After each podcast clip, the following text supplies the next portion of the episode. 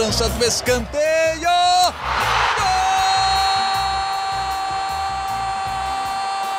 Para explodir o Estádio Independência em Belo Horizonte. Num dia que pode ser histórico para o América. Olha o Danilo, limpou para bater.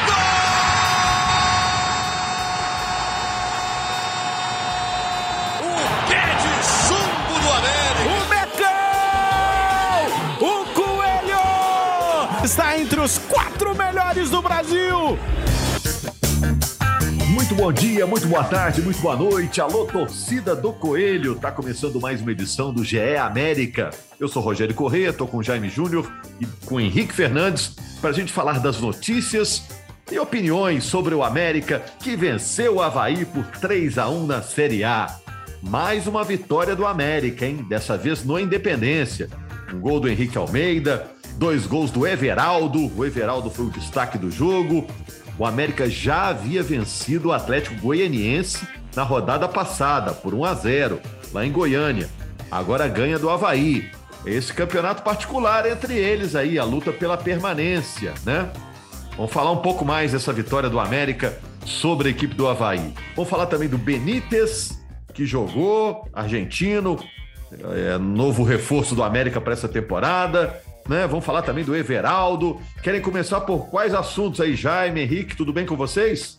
Opa, Beleza. um abraço a todos. E, e tem mais um jogo desse campeonato aí, campeonato da permanência, né? O Permanenção 2022. Pega fora de casa o Juventude, né? Que é o Eu próximo, botaria né? até o Santos também aí, porque o, O Santos? tá Ah, o Santos- Ah, o no- Santos está com 26 já. Desgarrou, desgarrou. Hoje está segurinho. Não pela, não pela questão de o Santos brigar para cair, não, não por esse aspecto. Mas para mim, o jogo contra o Santos fora de casa, pela permanência, vocês estão falando pelo confronto direto, né? Porque o Juventude É, é, direto, o Atlético Goianiense direto. Entendi. Mas para mim o Santos é um jogo é, importantíssimo também para o Coelho. Então, assim, é, ele ganhou dois né? na sequência, Atlético Goianiense e Havaí, importantíssimo. Tem o Juventude agora fora de casa, que é do fecha o permanenção, né, do, do que o Rogério citou. E depois, para mim, o Santos também é um jogo É. muito Não, nós estamos invertendo a ordem É, aqui, porque é, não é mas a eu tô- fala do jogo. Mas, eu mas olhando é a tabela aqui, ó. Eu tô olhando a tabela aqui, eu tô até mudando de opinião, tô concordando com o Jaime, porque o América tá com 24 Então- pontos. então eu vou quebrar o Santos você, tá com vou discordar. 26. O Santos tá com dois só acima, ué. Né? Não, mas Não, foi não, mas se o aquela- América bater briga pra 26 cair, hoje, não. fala em rebaixamento, né, gente? Se, a gente, Não, se o não. América tivesse com 26, a gente não ia estar falando aqui de zona de rebaixamento. A gente está falando, inclusive, de olhar para cima. Eu É. acho que o América pode se permitir sonhar isso. Ah, mas E- eu acho que é igual. pra- Henrique, eu acho que é igual aquela briga de barro. O Santos tá saindo lá, já tá lá na calçada, o América puxa ele de volta. Não, é para Né? desbancar vocês aqui que o jogo contra o Santos não é chave. é, se o time ganhar do Juventude, por exemplo, e bater uma pontuação ainda mais segura, é, 27 pontos, eu boto reserva contra o Santos. Porque na Sério? outra quinta é o São Paulo. Na outra quinta é o São Paulo, meu irmão. Ah, eu não É ponho reserva dinheiro, é possibilidade de classificação. Tá 1 a 0 eliminatória, gente. Dá para tirar o São Paulo. São Paulo é essa maravilha. São Paulo tem 26 pontos também. Se dá para ganhar do Santos, dá para ganhar do São Paulo. É, aí, assim, o América hoje já botou um pé fora da zona de abaixamento, botou o outro com a vitória desse fim de semana, tem 24 pontos, ele tem margem de erro. Ele está quatro pontos na frente do primeiro na zona. É claro que o brasileiro é o foco, mas se ele ganha do Juventude, ele vai a 27, ele já fica É. numa posição estável de meio de tabela. A margem Depois de erro hoje, né, Henrique? A margem de erro hoje é uma rodada. Uma né? rodada. Ele pode criar até uma gordurinha ali de duas rodadas de margem de erro. E aí, contra o Santos, eu dosaria bem o elenco para atacar forte o São Paulo, que é uma eliminatória absolutamente aberta e que o América decide em casa. E que eu acho que dá para avançar, porque aí é grana que entra, é mais uma semifinal de Copa do Brasil. Bom, nós estamos fechando, falando o assunto que normalmente fecha os nossos podcasts, mas é porque realmente essa vitória do fim de semana, Rogério, ela mudou um pouquinho assim, a maneira de olhar para o campeonato do América. Né? O América já não está mais com a água batendo no queixo, porque foram duas vitórias extremamente importantes aí no permanenção, né? É, e daqui a pouco a gente vai ter que mudar o discurso, como a gente fez no ano passado, mais ou menos nessa altura do campeonato. Vocês vão se lembrar. As nossas edições aqui, a gente sempre fazia conta olhando para baixo. Chegou uma hora que a gente falou: opa, tem um negócio acontecendo aí, pô. América pontuando muito, esse G6 virando G7, 8, podemos falar em Libertadores. Hoje ainda está muito distante falar nisso para o América. Mas assim, já está começando a virar a chave, porque o que não vinha acontecendo, aconteceu de sobra nesse jogo contra o Havaí, né? O ataque funcionou. em gols convertidos e oportunidades criadas, né, Rogério? É, Mas eu... deixa eu só para fechar esse assunto, já que a gente abriu, a gente inverter a conta do negócio. É que quando eu fiz aqui as minhas contas, olhando para a tabela, fiz as contas para o América permanecer na Série A, eu botei uma vitória contra o Santos. Porque o América pega Flamengo em casa, Inter em casa, Corinthians em casa, o São Paulo de novo em casa pelo Campeonato Brasileiro também será adversário em casa. Então tem todas essas pedreiras em casa. Mas você botou, você botou vitória contra o Atlético como visitante? Eu botei. Aí o jogo contra o Atlético é clássico, eu botei ali um empate. Então, assim, Mas se não ganha. O jogo com o Atlético era mandante, o América ganhou. Dá para trocar Sim. ponto aí, gente. Tem que olhar para o campeonato, para a temporada como um todo. Sim, mas eu, eu, vejo uma possibilidade maior de ganhar do Santos do que de ganhar do, do Atlético. Claro, é claro mas já ganhou do Atlético. Já ganhou do pode, Atlético. Tá, mas pode, mas é clássico, sabe? O que pode acontecer? O Atlético pode classificar na Libertadores, ganhar do Palmeiras, é, nas duas quartas aí se classificar na Libertadores, e aí naturalmente ele vai olhar mais para a Libertadores, aí ele olha menos para esse clássico contra o América. Mas se ele é desclassificado, aí já vira uma outra história, porque ele vai precisar melhorar a posição na tabela para se garantir pelo menos na Libertadores do ano que vem. Tem um contexto aí a, a, a se analisar, né? Mas como isso vai acontecer lá na frente, para mim, esse jogo contra o Santos tem um peso enorme, enorme ainda. É, é, é, é bom, é legal ter essa divergência. Quando ganhar do tá Juventude aí no fim de semana, a gente vai falar de novo aqui na edição é. da semana que vem. Você vai me dar é. razão, Jaime. Você vai olhar para a é. tabela com mais otimismo, com o coração mais leve. Você está com muito medo do rebaixamento, cara. E eu ah, também eu, eu acho que o Pro América tem que ser o objetivo de, de consolidação, e nisso aí a gente concorda aqui, não tem muita dúvida, né? É, o América tem que ir lá para Caxias do Sul com coração leve, mas roupa pesada, hein? Que tá frio é demais isso. lá na Serra Gaúcha. É o próximo jogo que o América terá. Uma semana de trabalho aí para o América, né? Para a partida contra o Juventude no próximo fim de semana, mas o viés do América no Campeonato Brasileiro é de alta, com duas vitórias importantes sobre adversários diretos que estão também lutando pela permanência, né? O Atlético Goianiense e agora o Havaí. Né? Aí entrando no jogo, Rogério, é, eu penso, por exemplo, quando eu falo que no Santos eu penso em não time reserva, é, girar, ok. É como ele girou nesse jogo contra o Havaí. Né? O Patrick ficou no banco de reservas, né? é uma situação que ele que ele, ele, ele, bota o Patricão lá no banco de reservas, ele dá uma palpada no Patrick, bota o Cáceres, que é um jogador que entrega ali na, naquela posição. Inclusive, o Mancini disse na coletiva que o time, ele montou o time ali depois do almoço. No dia do jogo, depois do almoço, ele senta uma reunião com a comissão, né? foi Fisiolo... mesmo. Né? É, fisiologista, analista de desempenho. É, se fosse eu, já ia me atrapalhar. Se tivesse que montar o time depois de almoço, me atrapalha, que eu gosto de dar um cochilo.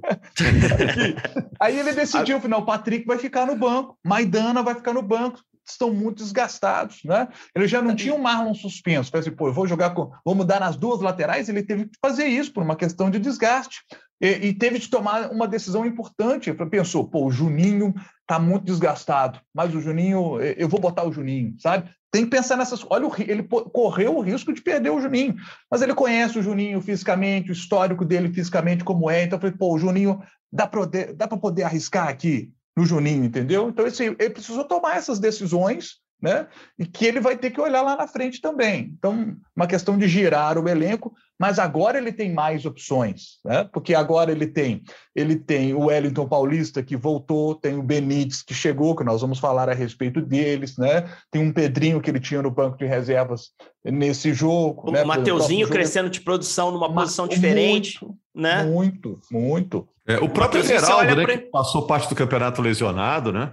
Também, um cara que agora parece mais sólido, né? Assim, o Mateuzinho, a gente, quando chegou no elenco, ele falou, pô, mais um ponta para brigar, um cara com identificação e tudo. A gente não sabia exatamente como ele ia voltar lá de Israel, mas ele me parece cada vez mais solto, cada vez melhor jogando por dentro. Ele está fazendo um trabalho meio que do Alê, né? Uh, muitas vezes ele usou, o Mancini usou o Azevedo por dentro, botava um outro ponta, muitas vezes o Pedrinho, inclusive. Ele já, alguns jogos, tem optado pelo Mateuzinho, com o Mateuzinho jogando 90 minutos. Não foi o caso desse jogo especificamente contra o Havaí, que ele sai para entrar o Maidana. Mas ele, nos dois jogos anteriores, jogou por dentro e jogou 90. No jogo contra o Goianiense e no jogo contra o São Paulo. Jogos de exigência, de recomposição grande. Goianiense fora, você à frente do placar com o adversário te oprimindo. E o jogo contra o São Paulo, que a gente sabia que o São Paulo em algum momento ia tentar ser ofensivo, né? E o Mateuzinho está te entregando isso. Só sobre o Patrick, ele já tinha ficado fora também em Goiânia, né?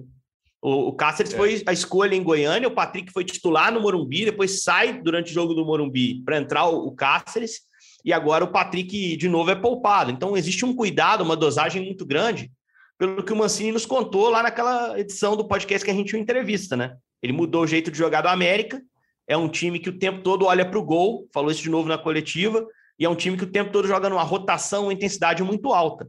Então, jogadores mais veteranos, que ele exige mais, ele vai rodando. Menos o Juninho, que é Highlander, né? O Juninho é imortal, o Juninho.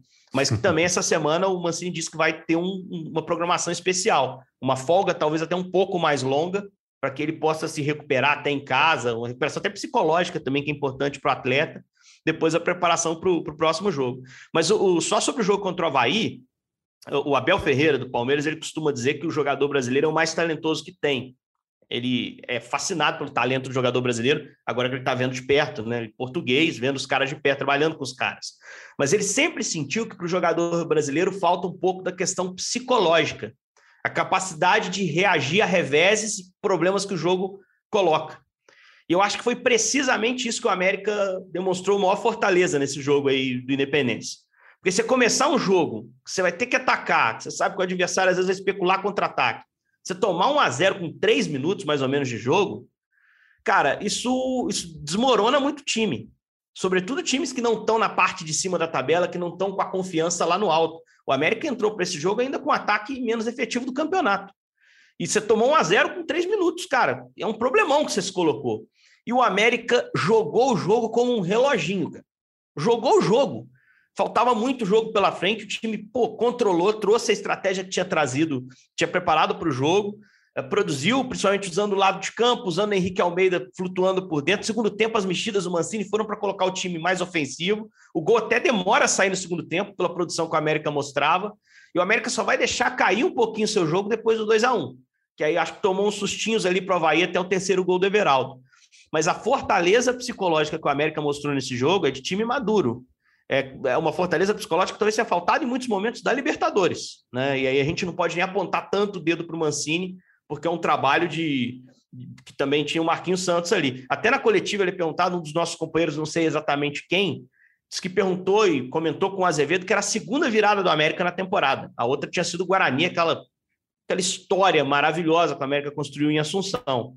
É, é, muito pouco. Foi uma voz feminina que perguntou. Eu não, não lembro, quem, quem foi a companheira. Parabéns, a pergunta é super pertinente, porque traz um dado e pergunta depois aos envolvidos. Mas é a segunda virada é uma virada construída muito bem. A América martelou, teve paciência, continuou fazendo o seu jogo. Psicologicamente se mostrou um time muito forte para virar essa partida. Essa sim um jogo chave, pelo contexto do campeonato, situação do Havaí, que é um time que você pode puxar para baixo. Né? Então não podia ter saído desse jogo com empate ou derrota, Rogério. E parabéns pelo América por ter se reorganizado dentro de campo, psicologicamente se estabilizado e vencido para mim de forma absolutamente justa. Esse 3 a 1 foi justo. O América é. mereceu vencer. Não vamos deixar de falar do Everaldo, viu, gente? Me lembrem aí. Mas eu quero falar do Benítez, porque a, a língua do Jaime está coçando aí para falar do Benítez. Benítez também é candidato a ser titular, Jaime num América que tem uma trinca de meio-campo mais ou menos definida de Lucas Cal, Juninho e Alê, como se encaixa o Benítez nisso aí, nesse time? Se ele é, entrar, é, se, se, se, te agradou.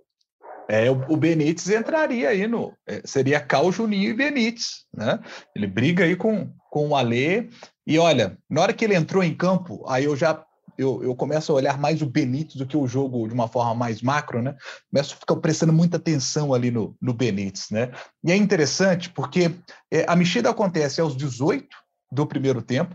O Mancini é ousado porque ele tira o Cal e põe o Benítez, né? Entram também o Wellington Paulista e Pedrinho nas vagas do Henrique Almeida e do Felipe Azevedo. E, e, o, e o gol número dois do América no jogo, ele acontece com a participação do Benítez, do Pedrinho, né? Porque Benítez dá o passe para o Pedrinho, o Pedrinho cruza na área, tem a participação do Wellington Paulista, que ele é muito inteligente. A bola chega para ele, a impressão que me deu é que a bola não chegou em boas condições para ele finalizar. Talvez se ele finalizasse ali, ele não estaria com o corpo bem enquadrado para bater, ele mandaria essa bola na lua. E ele ia ter que dominar também, né? Dificilmente Hã? ia dar para dar de primeira ali, que é. ela tá um pouquinho para trás, né? Ele ia ter que dominar é. e a jogada ia ter outro desenho. É, aí o que, que ele faz? Ele abre a perna, ele faz o corta-luz, mata o zagueiro, e aí a bola chega do outro lado para o Everaldo, e aí tem a felicidade de, de concluir muito bem a jogada. E o terceiro gol é uma roubada, é, é um passe errado, o Juninho intercepta, e aí o Juninho, ao interceptar, a bola cai nos pés do Benítez, e aí você vê que o cara acelera rápido o jogo. Sabe, é, eu fiquei prestando, prestando atenção no Juninho. Teve outros momentos do jogo que a bola chegava no pé dele, ele ficava observando o jogo o time adversário com a bola, ele está observando o jogo, observando quem pode receber essa bola caso a América a recupere. E quando o América recupera, a bola cai nele, ele já dá logo. Então, essa bola, por exemplo, para o Everaldo, ele estava observando. Na hora que a bola cai no pé dele, ele já acelera no, no, no Everaldo. E aí, é, é, esse jogo aconteceu uma coisa importante que, que foi o fato é, do América, que a gente vinha falando aqui, pô, pior ataque do campeonato, o América está errando muita finalização, os atacantes precisam melhorar nisso. Nesse jogo, três gols com três gols de atacantes, um do Henrique Almeida e dois do Everaldo, né, que foi muito bem. O Henrique Almeida poderia ter feito é, mais gols, ele teve uma... É, e aí, é importante também destacar, ele, no início do segundo tempo, né, ele ele está no meio da área sozinho, ele cabeceia e não consegue marcar. No, no primeiro tempo, ele teve uma bola. Ele teve duas bolas do Mateuzinho, né? Aquele cruzamento do é. Mateuzinho vai passando por todo mundo, chega para ele, ele faz um gol. Não, dava para o América ter virado antes do intervalo ainda, né? É, porque, porque o Mateuzinho dá outra pifada para ele, né? E ele, ele bate a meia altura. É, eu vejo a, a, eu vejo ali que na, aquele lance era um, é um lance para um chute forte, rasteiro. Quando ela vem a meia altura, facilita a vida do, do, do goleiro. Então, são detalhes poderiam ter facilitado mais a vida do América. Chegou a estar com um a um no placar, né? E o, o Bissoli fez gol por um detalhe, poderia ter sido ali o gol do é. o 2 a 1 do Havaí, e o VAR atuou ali. E, Mas ali, ali a bola tá parada também, né? Que é aquilo. Acontece. É. Pode, poderia é. ter tomado, poderia ter feito ali na frente também, essas é. bolas são traiçoeiras, né? Quem o... mata aquela bola no Gogó é o Natanael, que deu aquele belíssimo passo para o Bissoli? Foi ele, né? Natanael, ele deu isso. uma matada na bola no Gogó ali, e se ele mata bem aquela bola, poderia ter sido 2x1. Um. Não, só sobre o, né? o, o, o corta-luz do Wellington Paulista, foi até rever o lance aqui para não ser é, injusto com ele. Eu acho que ele não viu o Everaldo do outro lado, né? Ele, ele faz um corta-luz, mas para outro jogador que está vindo por dentro. Mas de toda forma deu certo, né? O Everaldo bate muito bem de primeira, o passe de fato é do Benítez que é um cara que eu nunca questionei com bola. Benítez com bola é ótimo jogador, gente, que ele jogou no Vasco principalmente, espetacular. No Grêmio, ele trabalhou com o Mancini início de ano, né? Então o Mancini sabe como ele é, teve ali um primeiro contato e pessoalmente ele parece muito integrado. Na saída do campo ontem, nosso Emanuel Araújo, repórter que estava no jogo, ele conversa com Everaldo e Benítez ao mesmo tempo, né? Você vê que o Benítez está ali sorridente ao lado do companheiro com pouquíssimo tempo, e quando ele fala, ele agradece ao América a chance de retomar a carreira. Ele falou: não é comum um time oferecer trabalho a um jogador que não tem jogado. Que era o caso do Benítez no Grêmio, ele estava afastado, né? E, e, no São Paulo também ele já tinha ido mal. Então é um cara que, tecnicamente, não tem a menor dúvida de que pode ajudar. Minha dúvida é sem bola, e minha dúvida é a condição dele física, de se manter saudável e disponível. A América está vivendo um ano que, nossa senhora, tem dado muito é. azar com lesão e o Benítez tem um histórico disso. Né? E só dar a mão à palmatória aqui, é, eu a gente erra muito mais do que acerta na vida, eu diria, se bobear. E, e eu fiz avaliações aqui pessimistas sobre o Henrique Almeida, quando ele chegou, principalmente ao, ao América. E, e, ele é o maior cala-boca que eu tenho nessa temporada no futebol mineiro, Rogério. Porque ele ajuda e ajuda, né? Ele tem ajudado de novo o time iniciou a reação no pé dele, foi um atacante extremamente perigoso, participou em vitória em clássico contra o Atlético, fez gols importantes como contra o Goiás, um gol que o América precisava muito naquele momento vencer o jogo.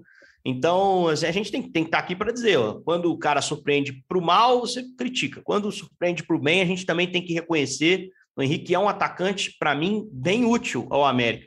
Talvez jogue muito pelo acaso, pelos, pelas muitas lesões do Ellen Gol, o Aloysio agora machucado, mas joga, cara. E quando joga, é, ele ajuda. Dá para contar com ele. Participa, é. dá para contar com ele. E eu achei que não daria, pela amostragem recente dele em outros times, mas ele ajudou mais uma vez o América, e não há dúvida disso.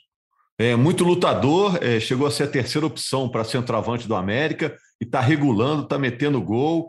A gente vê, às vezes, um jogador nessa idade, né? Henrique Jaime que, que, se esperava muito mais dele lá no início da carreira, quando chega com 30, a gente vê um cara talvez um pouco mais frustrado, né, um pouco menos combativo, né, porque a carreira não foi o que ele imaginava, né? É, mas ele não, ele está lutando o tempo todo, batalhando o tempo todo, né? Tá, tá, tá vivendo uma boa fase na sua carreira. Vai poder relembrar na carreira que o América foi uma boa passagem. O, e o, o Everaldo ficou 20, 20 meses sem jogar, é. né, gente? Por causa da lesão no tendão, é muito tempo. Então, sim. Tem um azar é, também, né? Esse cara teve. O que esse cara passou nesse período, então, esse cara tá dando tudo agora. É a, é a grande chance de retomada para ele. Tá muito bem. E o Everaldo, que o Everaldo só não tira 10 por causa do cartão amarelo, né? Mas dois lindos gols, né? Um de direita e um de esquerda, né? É, é não, mandou nem, muito bem, né? Nem o cartão amarelo, não. O Mancini meio que absolveu ele na entrevista quando perguntaram o negócio do cartão, né? Ah, isso é pra você rodar o time, você poupar ele lá na, na Serra Gaúcha. Ele, Será que cara, foi um cartão pedido? Não? A pedidos? Não? não, ele falou que não. Ele falou assim, cara, sinceramente, eu nem, eu nem sei normalmente nos jogos quem tá pendurado e quem não tá. Eu discordo, eu acho que o Mancini sabe. Mas ele falou, ele garantiu que ele não pediu, ele falou, foi muito rápido. Ele faz o gol, abraça os, os, a comissão técnica para comemorar. Quando eu vejo, ele está sem camisa lá do outro lado. Vai tomar o cartão. é, é, a vida, vamos embora. Né? Mas ele, ele garantiu que não pediu, não. E também foi um pouco de extravasamento ali do, do Everaldo, que não é a primeira temporada que ele tem problema de lesão e foi decisivo no jogo. Meteu os dois gols que deram a vitória ao time do América e um time que é muito questionado pelas finalizações. Ele finalizou muito bem as duas jogadas. É o segundo, então, né, Henrique? Eu estava vendo o jogo na hora do segundo gol, nossa, golaço, né? Golaço. E na hora que sai do pé muito dele, bonito percebe, a marcação, é. né? E bate lá no cantinho. Na hora que sai do pé dele, eu falei, puxa, tchau, essa bola vai entrar. Né? Então, assim, foi importante para ele também ter marcado ainda mais dois gols de uma só vez, né? No mesmo jogo. É, e, e, vai ter o respiro aí nesse jogo contra o Juventude. O problema é vai ficar 15 dias sem jogar, né? O América está tendo semana cheia agora, porque não está em competição internacional, não está mais, né? E aí ele, ele vai ficar um tempinho sem jogar, mas que vai ser bom, pelo calendário que o América está vivendo, vai ser algo positivo. É importante também para o América recuperar o Alê, né? Não fez tanta falta nesse jogo, mas esse intervalo maior entre os jogos vai fazer com que o Alê volte aí a, a curto prazo, para principalmente estar pronto para jogar contra o São Paulo. Só falar de um outro jogador que Você tá concorda tá com o Jaime? Você concorda com o Jaime que a disputa por posição agora é a Lei Benítez? Eu acho que não. Eu acho que o Benítez dificilmente vai jogar por dentro ali, com o América precisando marcar com esses caras que jogam ali. Acho que não tem disputa com o Alê, não. O Alê disputa mais com o Mateuzinho hoje, se bobear.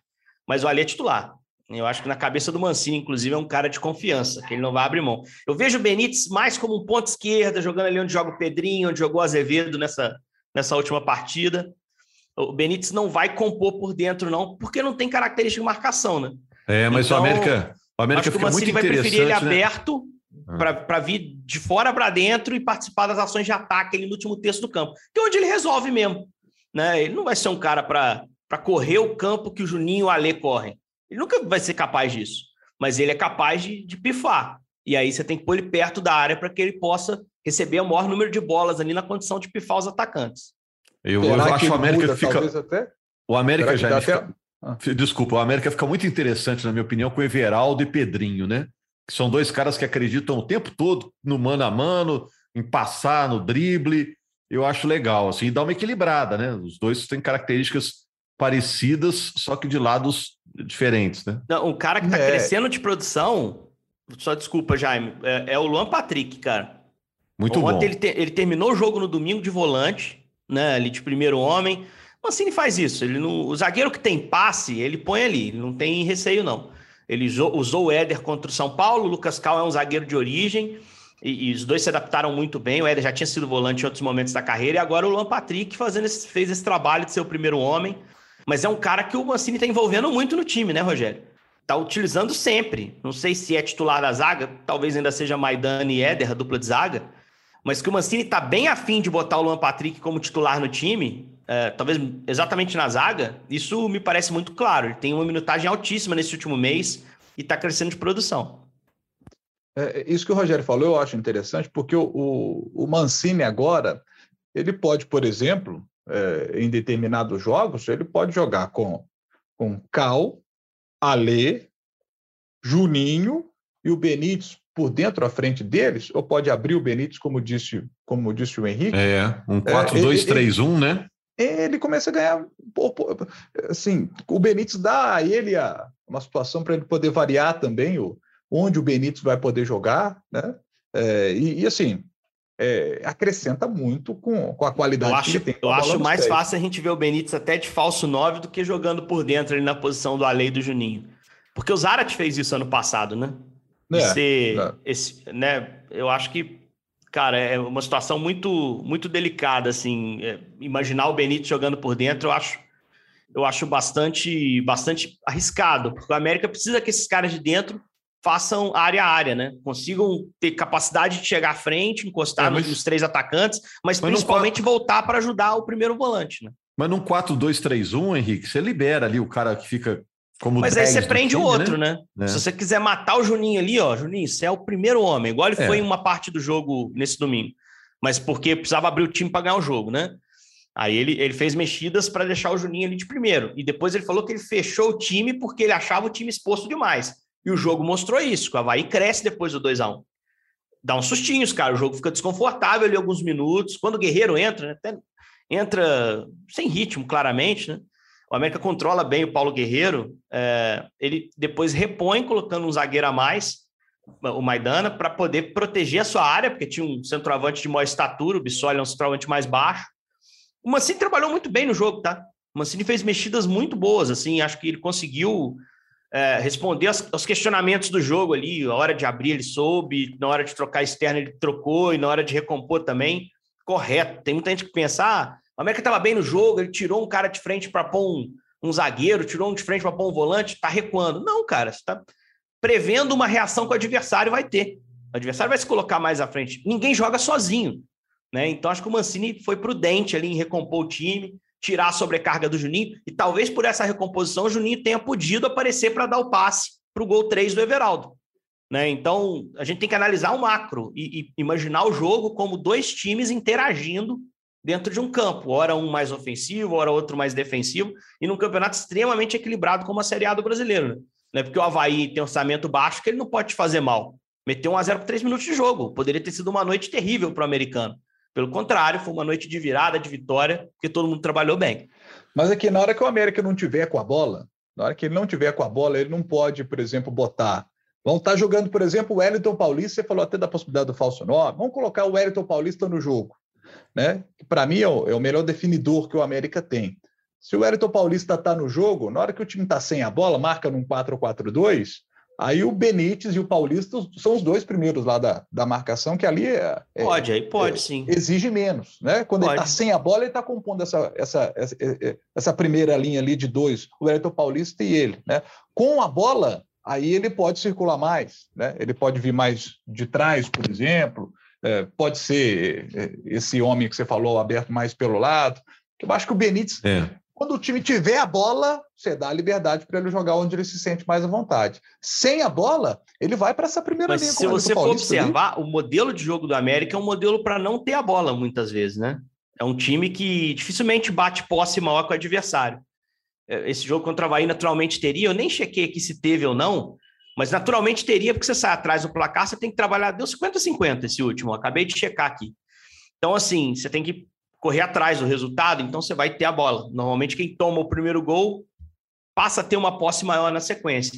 Mas para o modelo do América, você ter o Benítez é, como um terceiro homem de meio campo, um meio armador, vai te forçar a ser um time mais propositivo, que tenha mais a bola no pé. E eu não sei se é o que o Mancini quer. O que o Mancini quer é um time que defina rápido a jogada, que tenha muita energia para voltar, mas que quando recupere a bola, com o mínimo de toques, consiga criar chance de finalização.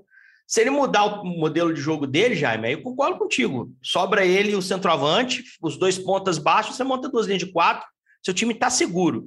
Só que você vai prender o Juninho um pouco mais. O Ale vai ter que ser segundo homem, vai poder ser mais terceiro. Então, acho mais natural adequá-lo a um corredor. Você bota ele na ponta para ele liberar, ser liberado para trabalhar por dentro também.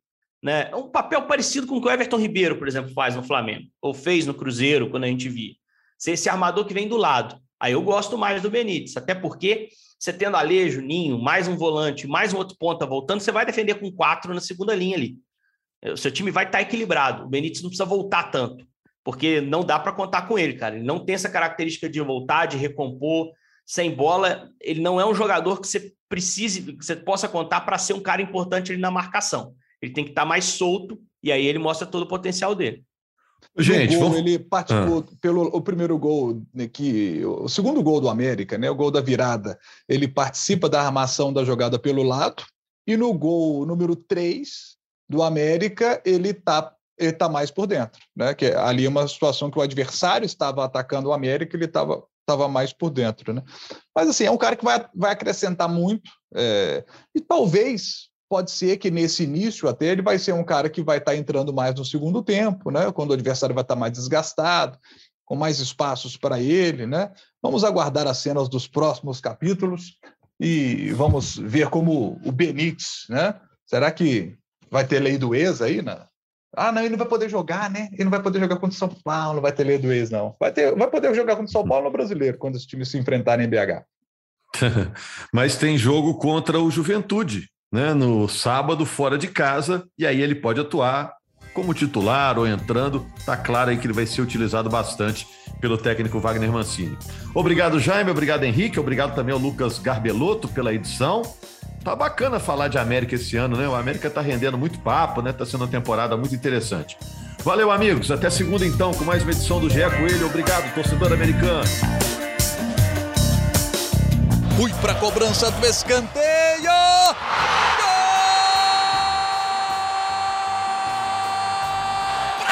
Explodir o Estádio Independência em Belo Horizonte num dia que pode ser histórico para o América. Olha o Danilo, limpou para bater. Gol!